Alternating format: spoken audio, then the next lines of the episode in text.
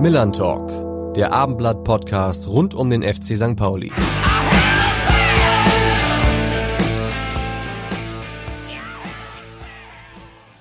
Moin, liebe Fans und Kritiker, Freunde und Mitglieder, Interessierte und Fans des FC St. Pauli.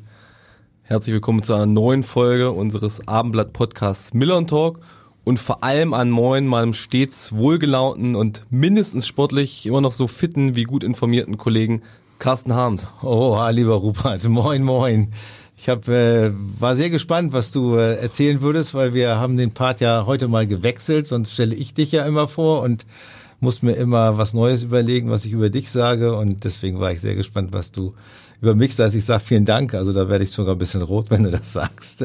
Ja, du warst ja am Wochenende auch sportlich unterwegs auf jeden Fall in Osnabrück und Bevor wir uns jetzt gleich noch ein bisschen ausführlicher über die Themen Inklusion, soziale Gerechtigkeit und Nachhaltigkeit im Fußball und im Speziellen beim FC St. Pauli auseinandersetzen, der FC St. Pauli hat sich auch nachhaltig an der Tabellenspitze festgesetzt. Hm, mit dem 1-1 in Osnabrück, das so ein kleiner Dämpfer war, hatte ich zumindest den Eindruck.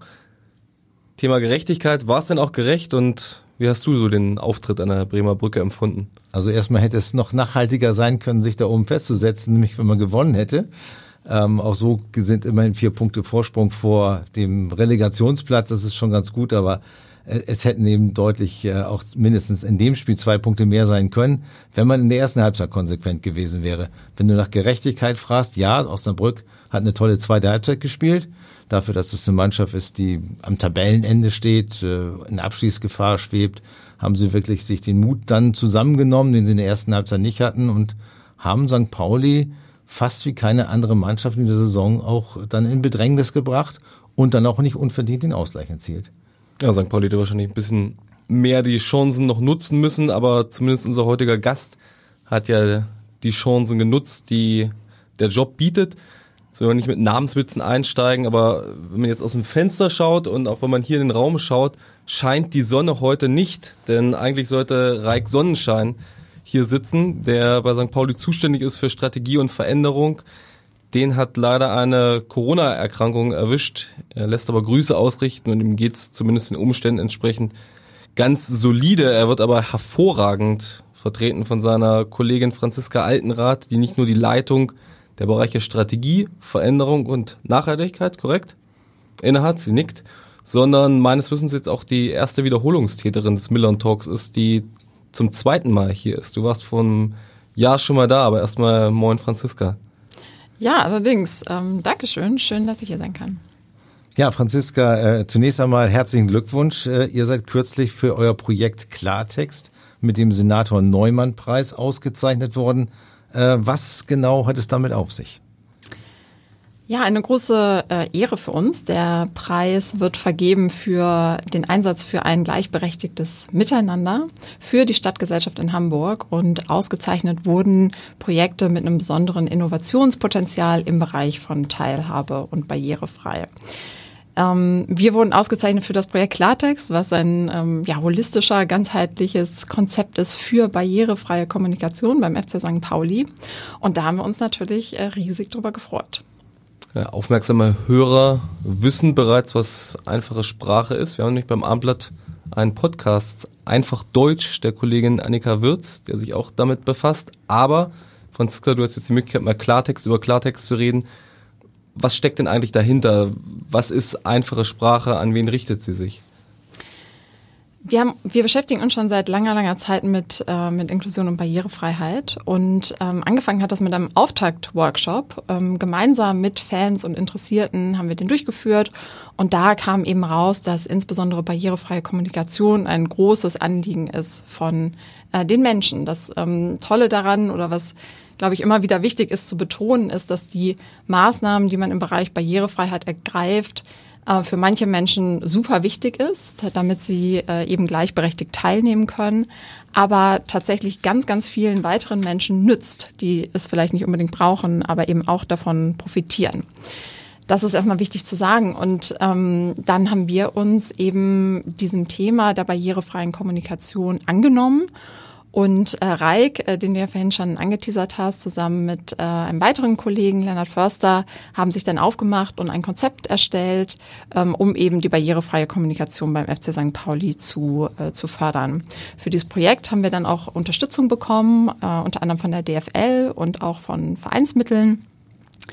Und das Projekt ist letztendlich ein großes Maßnahmenbündel von unterschiedlichen Maßnahmen, die sich eben auch gegenseitig äh, irgendwie befruchten und unterstützen sollten. Dazu gehört, dass wir die Gebärdennamen der Profis auf der Website haben und auch auf der Video-Wall im Stadion. Wir haben, habt ihr sicherlich auch schon gesehen, äh, das Herz von St. Pauli in mhm. äh, Gebärdensprache wird es übersetzt. Wir haben das AFM-Radio, das über OKW empfänglich ist ähm, was eben den Spiel, die Spielverfolgung äh, möglich macht für Menschen, die beispielsweise äh, nicht sehen oder eingeschränkt sehen können. Ähm, wir haben 100 Radioempfänger als Leihgeräte, die wir im Stadion ausgeben. Es gibt die gesamte Website in leichter Sprache, das hast du gerade angesprochen, auch als eigene Sprachwelt. Wir haben äh, Newsartikel in einfacher Sprache per KI. Ähm, da haben wir ein Tool für entwickelt, was mittlerweile eben auch schon von sehr, sehr vielen weiteren Institutionen genutzt wird, denen wir das äh, kostenfrei zur Verfügung äh, stellen. Und eine Sache, die äh, mich auch besonders begeistert hat an diesem Projekt, ist, dass wir auch sämtliche MitarbeiterInnen geschult haben zur barrierefreien Kommunikation. Das heißt, dass wir pro Fachbereich einen speziellen Workshop konzipiert haben, eingegangen sind auf die Bedürfnisse des Fachbereichs und die KollegInnen somit befähigen, noch barrierefreier zu kommunizieren. Dennoch äh, ein Profifußballverein verbindet man mit vielen Dingen, aber nicht unbedingt mit leichter Sprache. Seid ihr da absoluter Vorreiter im, im deutschen Profifußball? Ich glaube, man muss immer bedenken, dass so ein, so ein Spieltagserlebnis ja nicht erst am Spieltag selbst anfängt. Ne? Es geht irgendwie schon vorher los äh, mit der Information darüber und äh, es gibt eben auch nach dem Spieltag noch einige Sachen, die dann passieren, die Nachberichterstattung äh, etc. Deswegen ist eben dieser, dieser Ansatz von Kommunikation zahlt eben darauf ein, dass dieses Spieltagserlebnis deutlich mehr ist als der Spieltag an sich. Es gibt äh, weitere ähm, Profifußballvereine, die sich, äh, die sich eben auch äh, damit beschäftigen, darunter zum Beispiel Werder Bremen oder auch der FC Bayern, VfB Stuttgart, ähm, die ähm, beispielsweise auch diese Gebärdensprache, die die Namen der Profis haben und ein paar weitere weitere Sachen.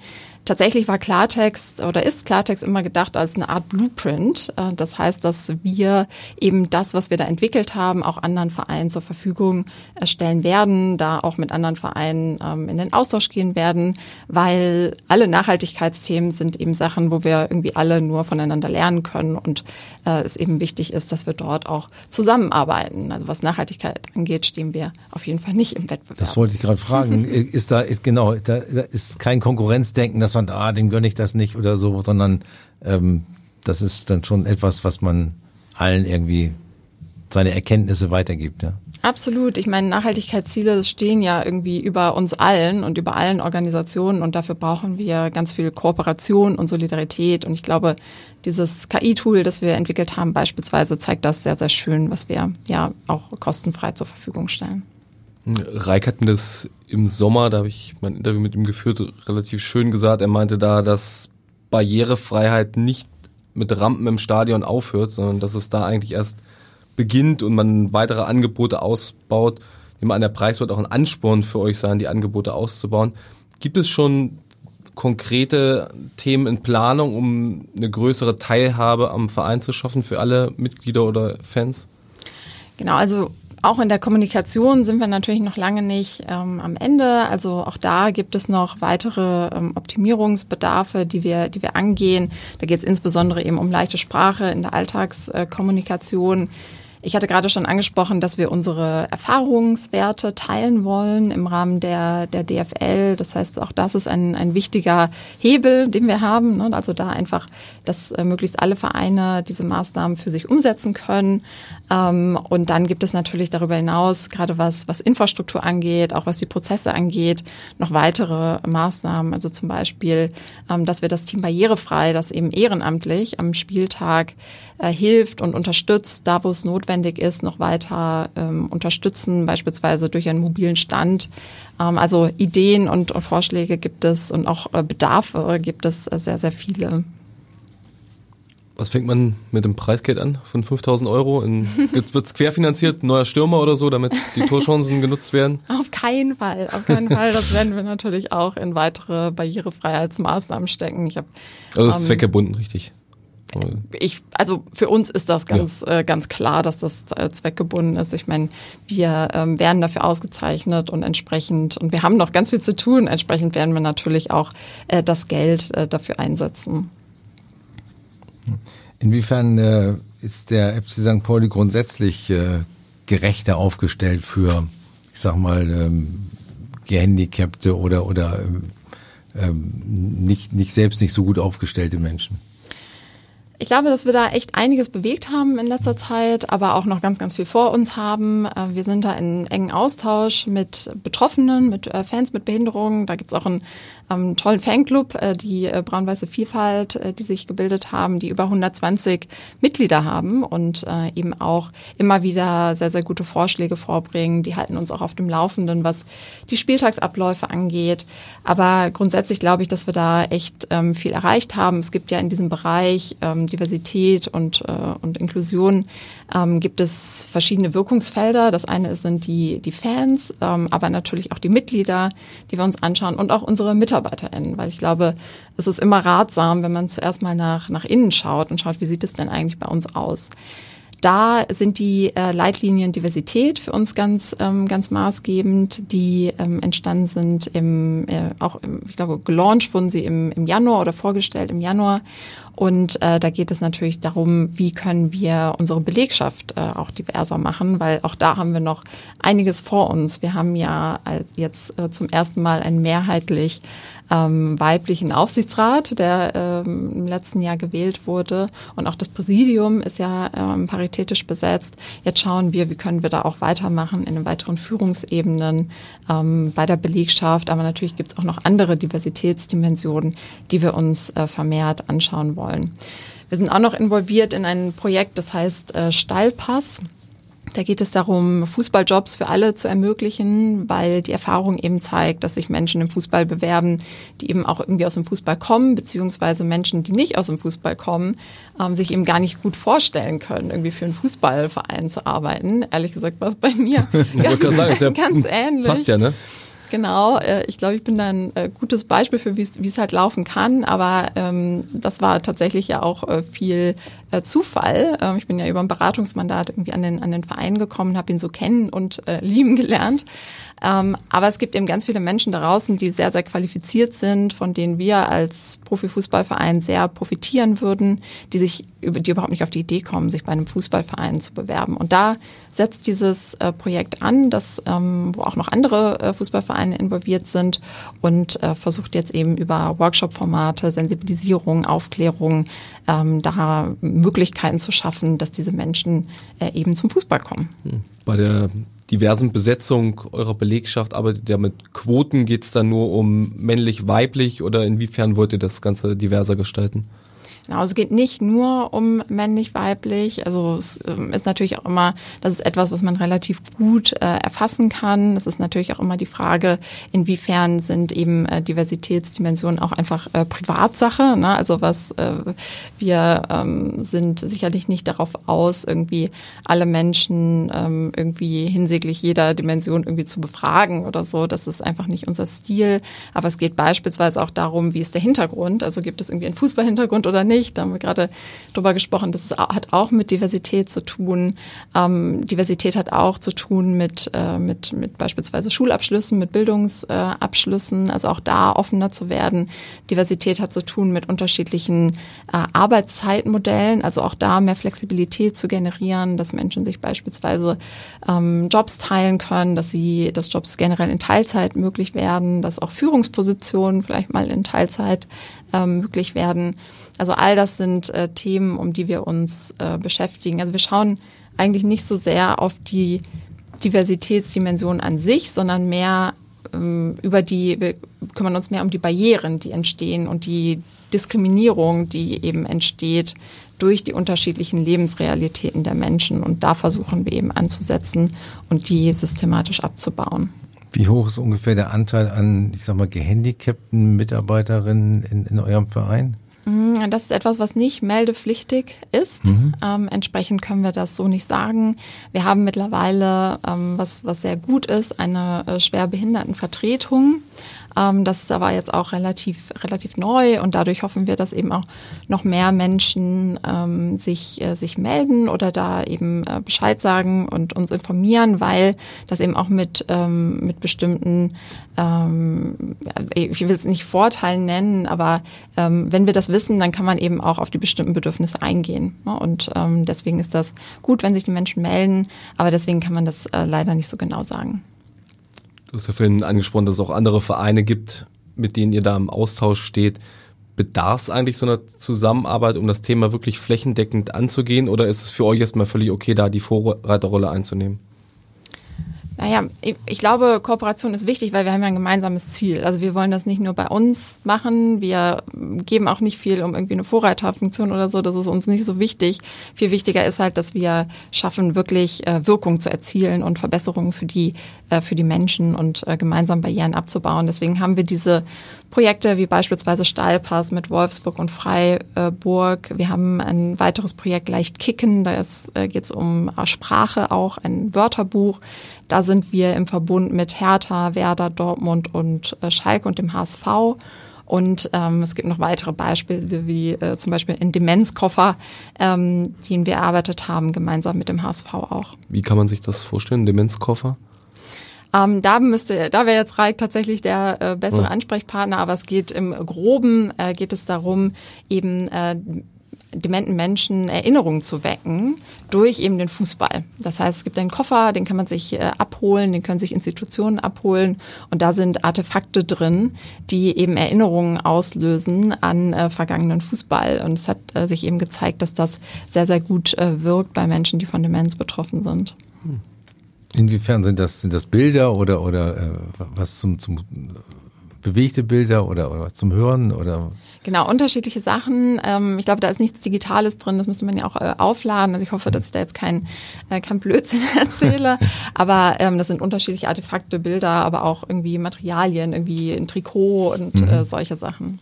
Und da stelle ich würde gar nicht die Demenz oder angehende Demenz andichten, aber was wäre denn deine erste Fußballerinnerung, wenn du jetzt zurückschaust in deinem mhm. Stadium?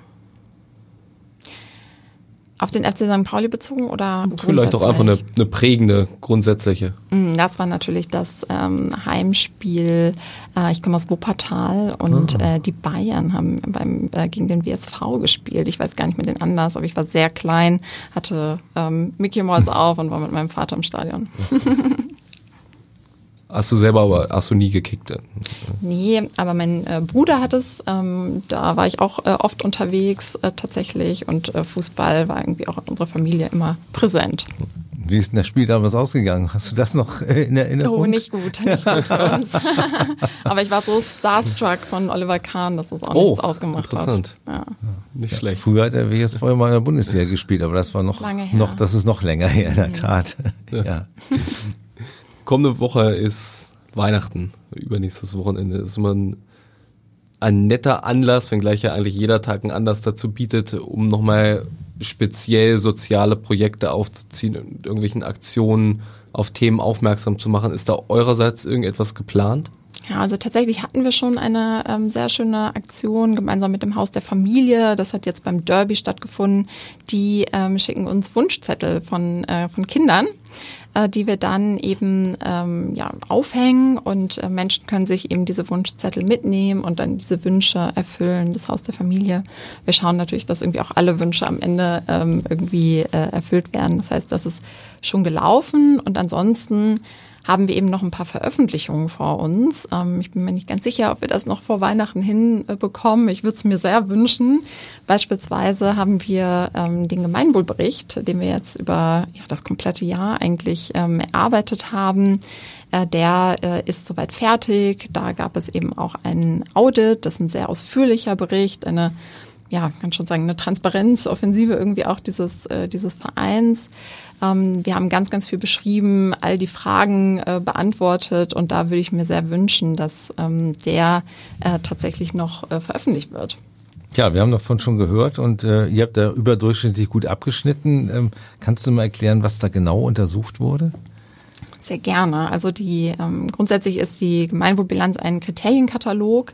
Ähm, wir, das heißt, wir hatten sehr viel, sehr viel Arbeit. Über 30 Mitarbeiterinnen aus sämtlichen äh, Fachbereichen haben daran äh, teilgenommen. Es wurden über 120 Fragen und über 50 Indikatoren in 20 Themenfeldern ähm, bearbeitet. Also das war wirklich ähm, sehr, sehr aufwendig. Ich glaube, es hat sich aber ähm, sehr gelohnt. Diese Themenfelder, die ergeben sich aus unterschiedlichen Berührungsgruppen, wie beispielsweise MitarbeiterInnen, Lieferanten, das gesellschaftliche Umfeld, unsere UnterstützerInnen, ähm, unsere Miteigentümer ähm, und dann eben Werten. Äh, und die Kreuzung ergibt quasi immer ein, äh, ein Themenfeld und dann gibt es ganz viele Fragen zu beantworten und auch äh, Indikatoren. Und das haben wir gemacht. Daraus entstanden ist eben dieser, dieser umfassende Bericht und dann äh, wird eben der Bericht äh, auditiert von der Gemeinwohlökonomie. Das heißt, ähm, AuditorInnen schauen sich den nochmal ganz genau an, prüfen Nachweise, stellen Rückfragen. Sie waren auch bei uns und haben sich das auch mal live alles, äh, alles angeschaut. Und ähm, dann haben wir eben entsprechend äh, ein Ergebnis bekommen. Und das Spannende ist, dass äh, es da auch ein Punktesystem gibt. Das heißt, man bewertet sich äh, erstmal, erstmal selbst und dann bekommt man eben die Gegenbewertung von der Gemeinwohlökonomie. Und wir haben äh, 527 Punkte erreicht von äh, 1000. Das klingt jetzt erstmal nicht so spektakulär. Allerdings muss man wissen, dass diese höheren Punktzahlen echt sehr, sehr schwer erreichbar sind, weil die Vision der Gemeinwohlökonomie ist schon die ist schon sehr, sehr visionär. Also ähm, da geht es äh, tatsächlich deutlich über das hinaus, was jetzt gerade, ich sag mal, Realwirtschaft ist. Und deswegen sind wir schon sehr stolz und uns wurde auch bestätigt, dass das für ein Erstaudit tatsächlich ähm, überragend ist. Ähm, und entsprechend sind wir sehr, sehr froh. Wir hatten ein paar Themen in dem Bericht, die ähm, uns auch sehr, ähm, ja, sehr begeistert haben. Wir haben zum Beispiel ausführlich darüber gesprochen, ähm, was für äh, Kundinnen äh, und Unterstützer in Gruppen eben einen erschwerten Zugang haben zu unseren Produkten und Dienstleistungen. Auch wieder Stichwort Barrierefreiheit. Und äh, was wird getan, dass auch diese in den Genuss der, ähm, der Produkte und Dienstleistungen kommen. Ähm, und da sind wir ausführlich drauf eingegangen, was wir tun für alle Menschen, für Menschen mit Gehbehinderung, Sehbehinderung, Hörbehinderung, Menschen mit Suchterkrankungen äh, auch ein spannendes Thema. Menschen mit einem kleinen Haushaltseinkommen, von Diskriminierung betroffene Menschen oder eben auch soziale Einrichtungen.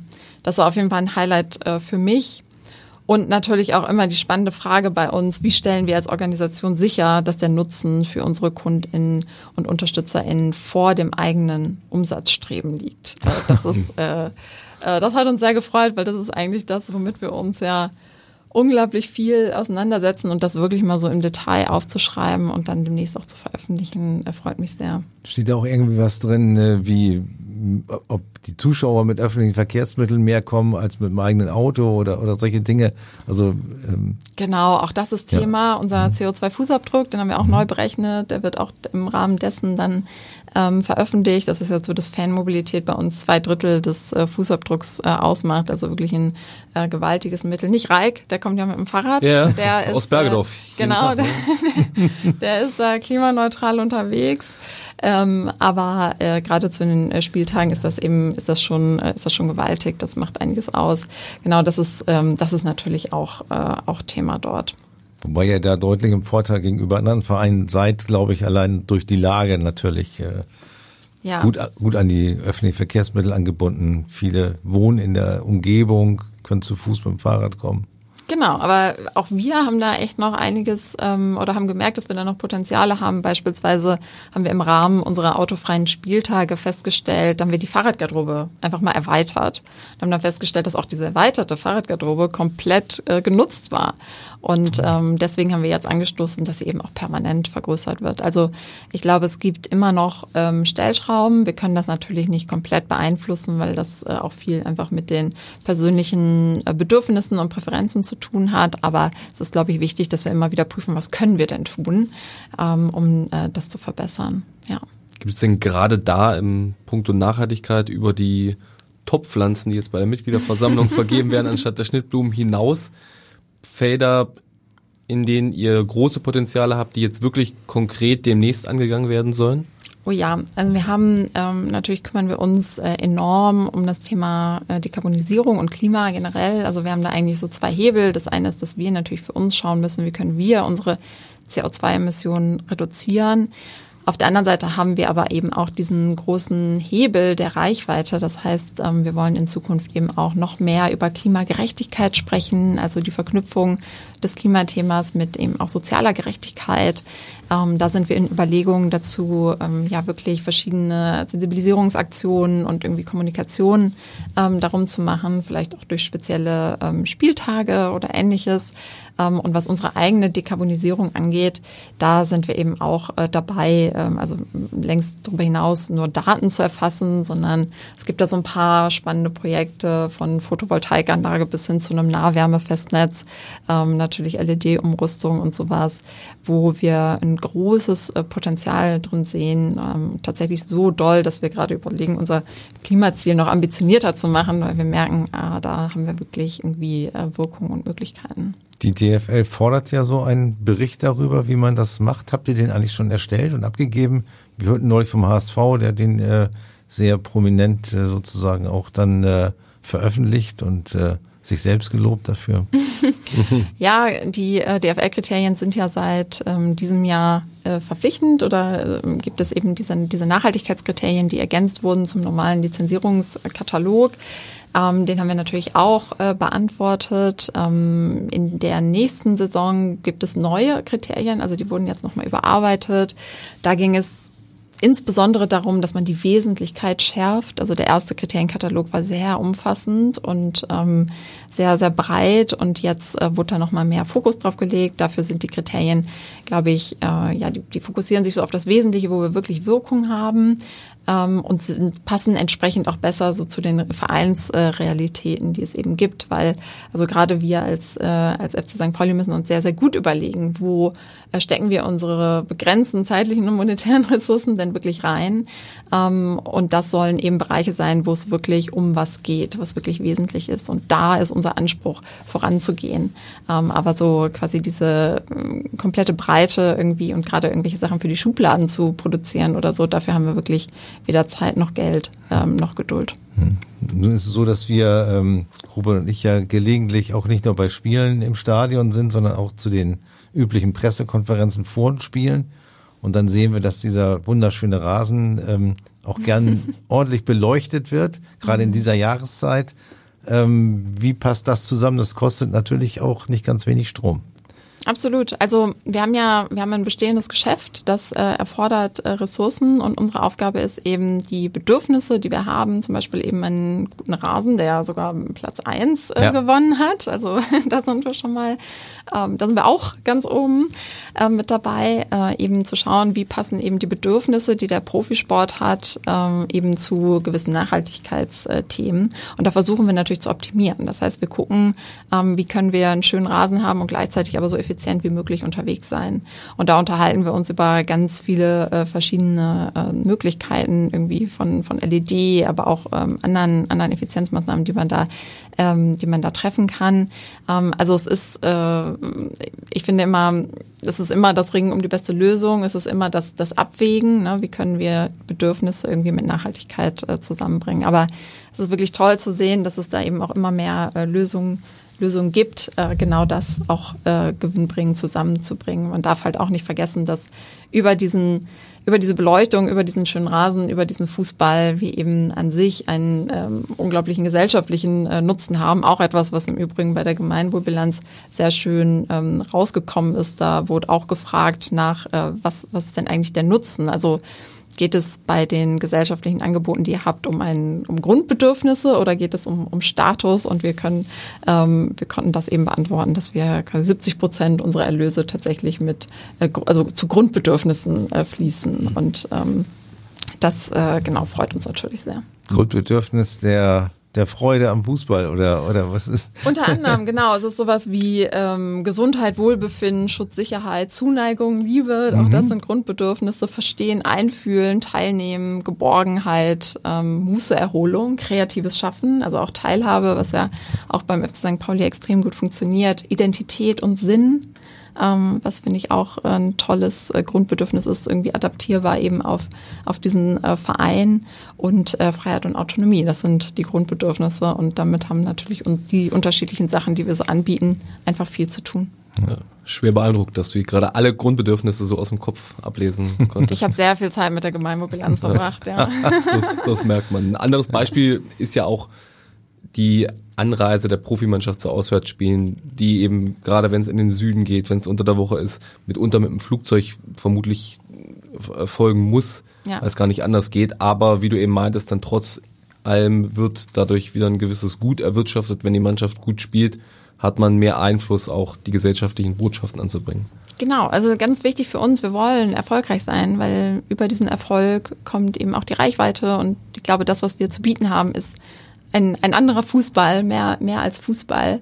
Und das können wir eben am besten vermitteln, wenn wir eben auch erfolgreich sind und viele Menschen äh, uns sehen und sich mit uns verbinden und irgendwie Lust auf diesen Verein haben.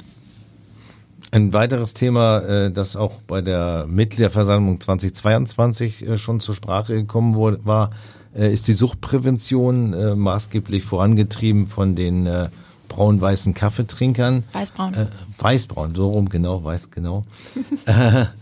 Ähm, Gibt es da Neuigkeiten dazu?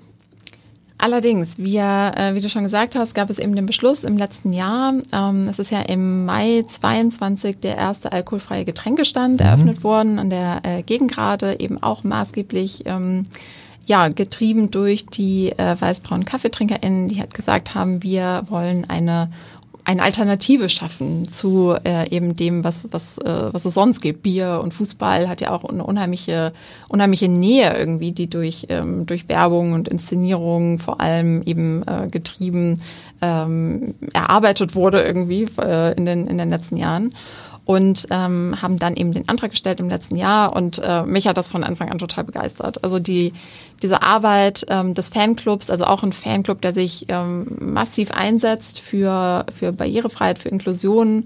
Ähm, die machen eben auch so äh, tolle Sachen, dass sie, dass sie Menschen mit Suchterkrankung eben äh, mitnehmen ins Stadion, also, wenn die es äh, wünschen, und die begleiten ähm, und unterstützen, eben ähm, wieder in diesen Spieltagsgenuss zu kommen, ähm, dem sie sich vielleicht nicht stellen wollen, weil sie einfach Angst haben, dass in dieser sehr triggerreichen Umgebung des Stadions sie eben irgendwie einen Rückfall erleiden können. Und das machen die und das machen die wirklich ähm, großartig und setzen sich sehr dafür ein. Und wir haben dann jetzt im Sommer angefangen mit äh, dem Fanclub und auch externen SuchtexpertInnen an einem äh, Suchtpräventionskonzept zu erarbeiten. Die äh, schöne Vision ähm, dieses Suchtpräventionskonzept ist es eben, dass Fußballemotionen beim FC St. Pauli auch ohne Suchtmittelkonsum möglich sind. Und äh, ja, das äh, finde ich wirklich großartig. Ich finde, das, das trifft es ziemlich auf den Punkt, äh, dieses, äh, dieses Thema. Ähm, wir wollen Alternativen schaffen. Das ist auch ein äh, Handlungsfeld, ähm, das im Rahmen des Präventionskonzept erarbeitet wurde. Also beispielsweise spannende alkoholfreie Getränkeoptionen. Das ist nicht halt immer irgendwie so, äh, dass das irgendwie weniger äh, coole Genussmittel ist, sondern was, was wirklich ähm, Gutes, was vielleicht auch FC St. Pauli spezifisch ist, was äh, ein ähm, Kollege hat das, glaube ich, so, so schön gesagt, was ist, was, woran man sich irgendwie gewöhnt, worauf sich die Kinder freuen. Ne? Also weshalb die Kinder irgendwie auch ins Stadion gehen wollen, weil da bekommen sie immer dieses eine, eine Getränk. Also über sowas denken wir nach. Ähm, aber auch, äh, wenn wir beispielsweise geführte Auswärtsfahrten machen, also über den, über den Fanladen, dass wir auch da ähm, ganz gezielt Alternativen ähm, anbringen. Das ist ein Handlungsfeld. Ein zweites Handlungsfeld ist Aufklären und Sensibilisieren. Wir wollen Austauschformate schaffen, ähm, also gerade vielleicht auch eher Richtung Jugend und Kinder ähm, und eben auch den äh, unseren Fans vielleicht auch die Erfahrungen gemacht haben mit, mit Suchterkrankungen. Wir machen uns Gedanken zu Kampagnen, also inklusive auch Testimonials. Wir haben ja mit den, äh, mit den Sportlern, also sowohl den äh, also den, den Profisportlern, aber auch im Amateurbereich haben wir ja wirklich tolle Menschen, die eben das Thema auch ähm, besetzen können und darüber, darüber sprechen können. Wir wollen spezielle Awareness bei Schlüsselpositionen schaffen, wie beispielsweise den äh, Jugendwerten, ja, dass wir die irgendwie speziell nochmal aufklären, weil gerade in dieser Altersgruppe ist äh, Suchtprävention eben ein ähm, extrem wichtiges Thema und da kann man eben ganz, ganz viel schon, äh, schon wirken. Und ein drittes Handlungsfeld ist es eben suchtrisikofreie, arme Räume zu schaffen. Da ähm, sprechen wir natürlich über Werbung. Mhm. Äh, Wir sprechen über ähm, die Partner, die wir, die wir auswählen und eben auch über diese alkoholfreie Getränkestände. Davon wird es einen zweiten geben auf der Haupttribüne, äh, voraussichtlich dann zur nächsten Saison. Oh. Was wäre das für ein Getränk, was du angesprochen hast? Was du was, das will ich nicht spoilern. Können wir gespannt drauf gibt, sein. Es gibt auch tatsächlich unterschiedliche, unterschiedliche Optionen, aber ich möchte nicht den nächsten äh, Pommes-Mythos hier. Äh, Oha, ja, ja. Emotionales anbringen. Thema. Ja, ja, genau. Vielleicht mal zu dir persönlich. Kannst du dir ein Spiel, beispielsweise jetzt Sonntag gegen SVW in Wiesbaden, suchtmittelfrei entspannt anschauen mit einem Glas Leitungswasser oder bist du zu nervös? Suchtmittelfrei ja, entspannt auf keinen Fall. Aber tatsächlich genau deswegen ähm, könnte ich, äh, also fällt es mir schwer, irgendwie zum Alkohol zu greifen bei Spielen, weil äh, die Anspannung da tatsächlich so groß ist. Das passt für mich nicht zusammen, aber ich weiß, dass es für viele Menschen eher anders, andersrum ist, ja. Und äh, welche Emotionen wirst du dann nach dem Spiel haben? Äh, Freude oder Enttäuschung? Mhm, Große Freude, Warum? weil wir gewinnen werden. Also Herbstmeister FC St. Pauli. Davon gehe ich aus. Boah. Hätte was. Gehst du mit, Carsten?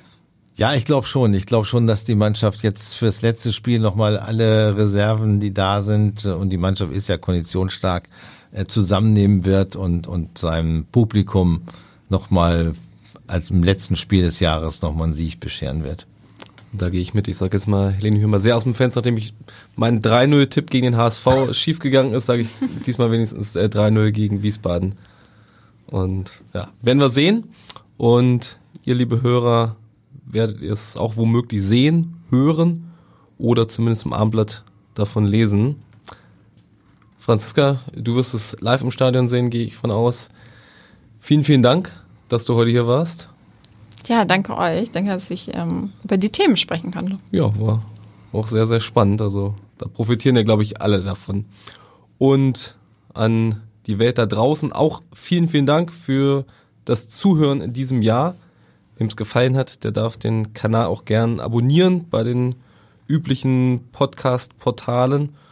Und ich wünsche schon mal gemeinsam mit Carsten und auch dem Kollegen Andreas Hart, der heute nicht dabei ist, frohe Weihnachten, eine schöne Adventszeit noch, guten Rutsch ins neue Jahr und wir hören uns dann wieder im kommenden Jahr vor dem Rückrundenauftakt am 20. Januar 2024 dann gegen den ersten FC Kaiserslautern. Ja, frohe Weihnachten und tschüss. Weitere Podcasts vom Hamburger Abendblatt finden Sie auf abendblatt.de slash podcast. Weitere Podcasts vom Hamburger Abendblatt finden Sie auf abendblatt.de slash podcast.